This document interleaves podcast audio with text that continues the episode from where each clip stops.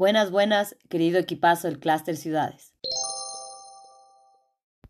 Sabemos que han extrañado el pajarito azul, así que con esta edición reinauguramos el pajarito con una frecuencia de vuelo mensual.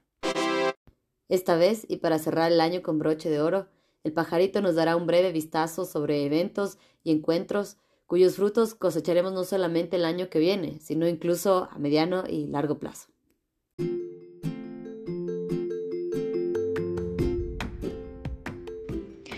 Hola colegas, un saludo desde el Pajarito Azul. Eh, quisiéramos compartirles desde los laboratorios urbanos que los días 23 y 24 de septiembre realizamos un intercambio de experiencias en la ciudad de Cuenca para conocer el trabajo que están realizando en infraestructura ciclística y los aprendizajes que han tenido. En este intercambio participaron los municipios de Cuenca como anfitrión y como municipios invitados los de Loja, Puerto Viejo y Ambato, eh, que son los que estamos implementando medidas vinculadas a la movilidad sostenible y particularmente en el tema de ciclovía. Bueno, el primer día tuvimos la oportunidad de conocer varios aspectos vinculados a la planificación eh, de la red de ciclovías y su plan de implementación para la ciudad. Eh, también acciones sobre la bicicleta pública y campañas de sensibilización ciudadana. Y eh, también conocer el diseño que se realizó del tramo que se está implementando actualmente de bicicleta en la ciudad, de ciclovías en la ciudad. tuvimos la experiencia de subirnos al tranvía eh, y también de hacer un recorrido en bicicleta pública por este nuevo tramo que se está implementando y también por otros tramos donde, por ejemplo, nos explicaron la importancia del diseño de las intersecciones. El segundo día visitamos a la Universidad de Cuenca, tuvimos una charla del laboratorio La Microred donde están investigando sobre temas de electromovilidad y luego una charla también por parte de Yactalab que nos presentaron herramientas para analizar la movilidad urbana. Ese día lo cerramos con un conversatorio entre las ciudades para reflexionar sobre los aprendizajes, desafíos y potencialidades en la implementación de las ciclovías en cada territorio. Muchísimas gracias a nuestros colegas Adrián y Pablito. Este intercambio fue posible gracias a ellos que prepararon una super agenda y nos guiaron en esta experiencia. Muchas gracias, Laura. Y vale la pena retomar este throwback al intercambio de experiencias de ciclovías entre tres ciudades del Ecuador, porque están en camino mayores esfuerzos que apuestan eh, a la bicicleta como un medio de transporte sostenible y que no se restringen solamente al CIS-2 o a la cooperación técnica alemana, sino que cada vez más la cooperación financiera y los municipios del país toman eh, a la bicicleta como una medida seria eh, que aporta hacia la descarbonización del Ecuador.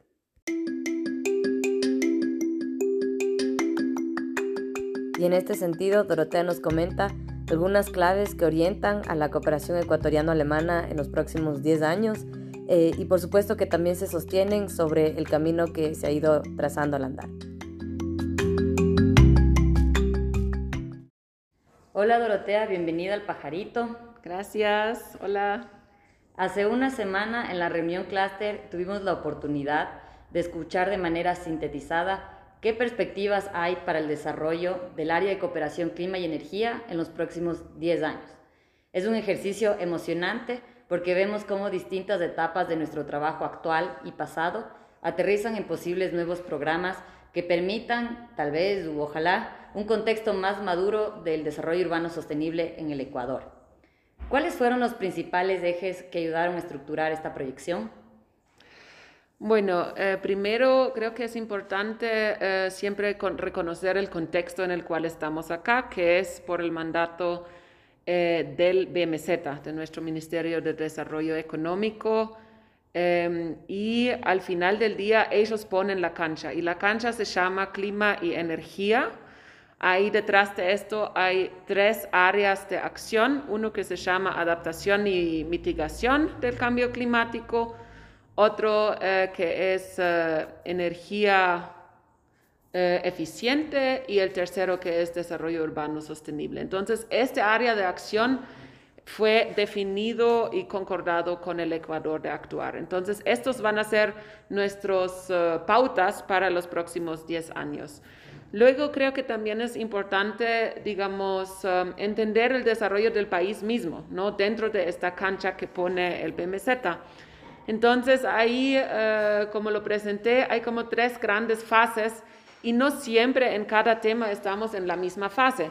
Pero la primera fase, yo diría, siempre es en donde nosotros nos enfocamos en el marco normativo, marco legal, eh, las condiciones habilitantes que luego posibilitan realmente eh, una implementación en una cierta temática, ¿no? Y nuestra temática siempre será desarrollo urbano con todos los sectores que están dentro de este tema. Entonces, esa es la primera fase, el marco normativo.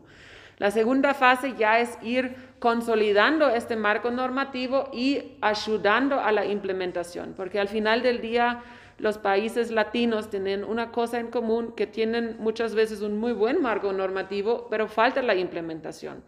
Entonces, creo que ahí es el grosor y realmente la relevancia también de la cooperación de poder apoyar al país. Bueno, y en la tercera fase es ya como ir consolidando esa implementación y más bien ayudar al país cerrando brechas, ¿no?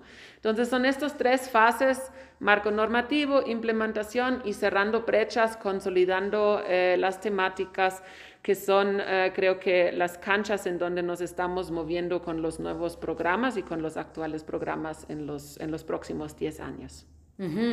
¿Y qué significa entonces esto para el clúster en términos de la visión estratégica eh, de los distintos programas, pero también del equipo? Bueno, primero que todo, tenemos trabajo asegurado. Eso obviamente siempre es algo que eh, nos permite planificar con seguridad, ¿no? Cada dos años eh, Alemania hace asignaciones de cooperación técnica y financiera. Y en este sentido, eh, realmente tenemos tres nuevos programas a la vista que se van a empezar a implementar o desarrollar en, en el 2022.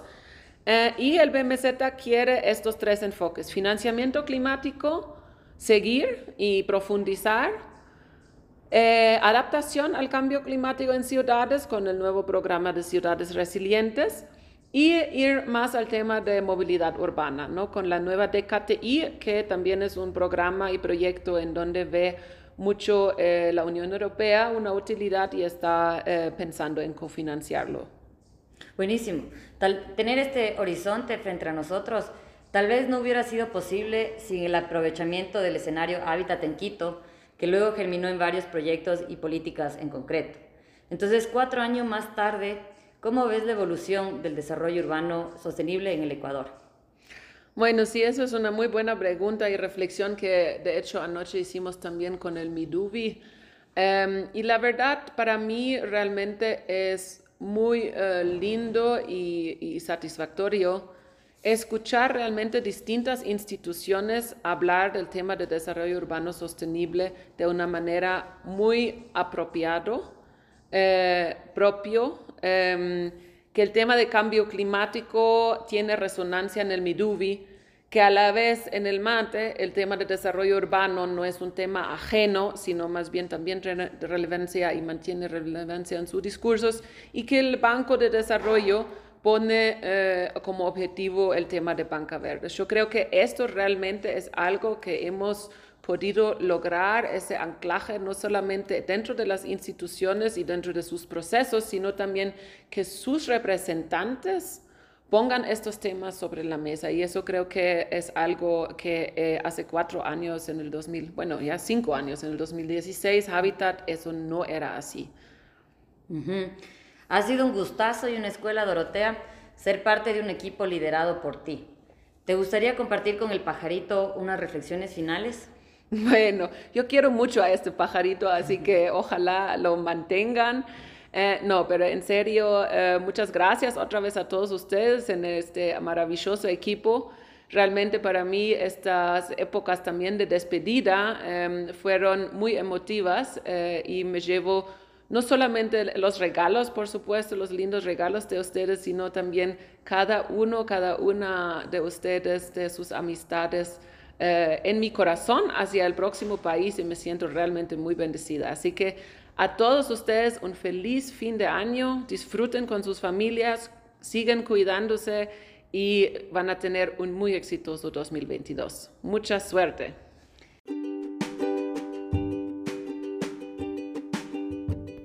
Y les comento que también nuestras contrapartes principales del programa SIS-2 se reunieron para darle una cálida despedida al año 2021 y también para desearle a Dorotea el mejor de los éxitos en su nueva gestión.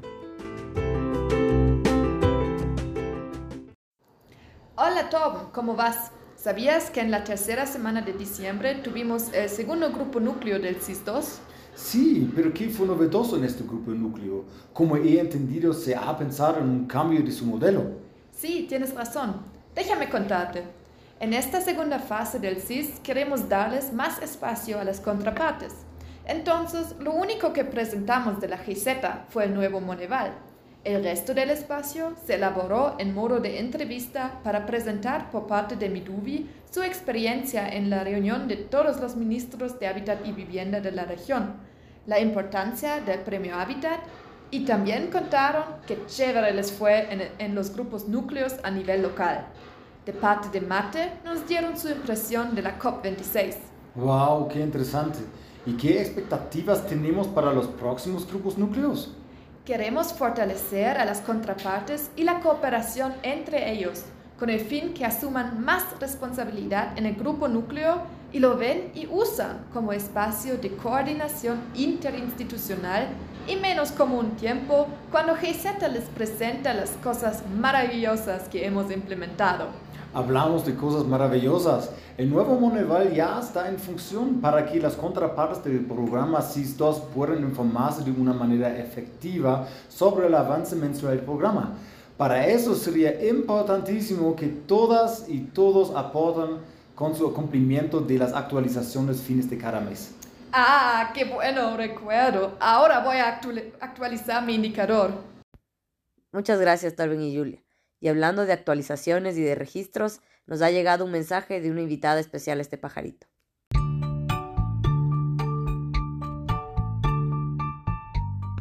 Hola, buenos días con todos. Mi nombre es Tatiana Moreno. Yo soy la SRMA de GIZ. Y les voy a comentar que actualmente estamos en modo presencial en las oficinas tres días de la semana. Desde enero tendremos ya el registro con tarjetas. Estas tarjetas estarán ubicadas al ingreso de cada edificio pero a la par organizaremos el tema del aforo presentando un registro a través de las AFAOS, el cual planifica su asistencia a la oficina. Todas las disposiciones que hacemos o los cambios y ajustes son basados en las disposiciones del COE nacional, así que cuando estos eh, existan cambios, nosotros también haremos los cambios. También es importante descargarse la app EMNS. Esta información ha sido enviada a cada correo electrónico de ustedes para poder recibir mensajes de alerta, o emergencia en nuestros celulares enviados por la GIZ.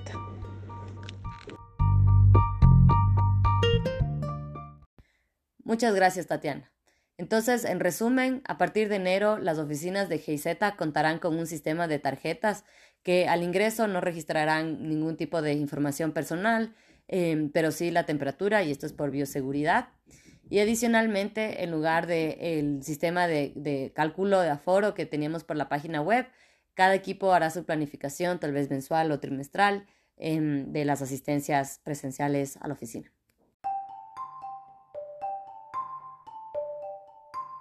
Por último, este pajarito les comparte una de las conversaciones que escuchó recientemente haciendo fila para la bebida de moda, el capuchino. Oye Torben, acabo de ver tu correo sobre los indicadores globales. ¿Me puedes aclarar para qué sirve? Hola Julia, te explico. Los indicadores globales o datos de resultados agregados se recopilan cada año a nivel de toda la GIZ. La GIZ se ha dedicado a estudiar cómo lograr registrar resultados de todos los proyectos y países mediante los llamados indicadores de agregación. Ok, ya veo que son importantes. ¿Y cuáles datos debería reportar? Nuestros campos temáticos son clima y buena gobernanza. En estos levantamos cinco indicadores para el SIS 1 y cuatro indicadores para el SIS 2. Uf, ahorita estoy a full. ¿No me puedes dejar un poco más de tiempo? Hmm, todos los proyectos están obligados a levantar y medir su impacto. Y además el cierre del levantamiento está planificado para el fin de enero.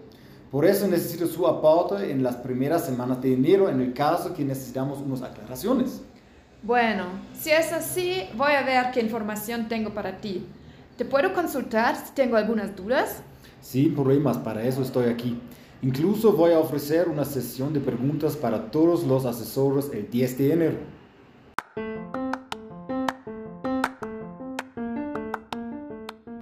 Postdata. Con respecto al levantamiento de los indicadores, es preciso aclarar que en el caso del CIS-2, Torben junto con el apoyo de Julia se encargarán del monitoreo, mientras que en torno a los programas globales y regionales seguramente serán contactados por la central. Eso cerramos una edición más del Pajarito Azul. Hasta muy pronto y que tengan un excelente inicio de año.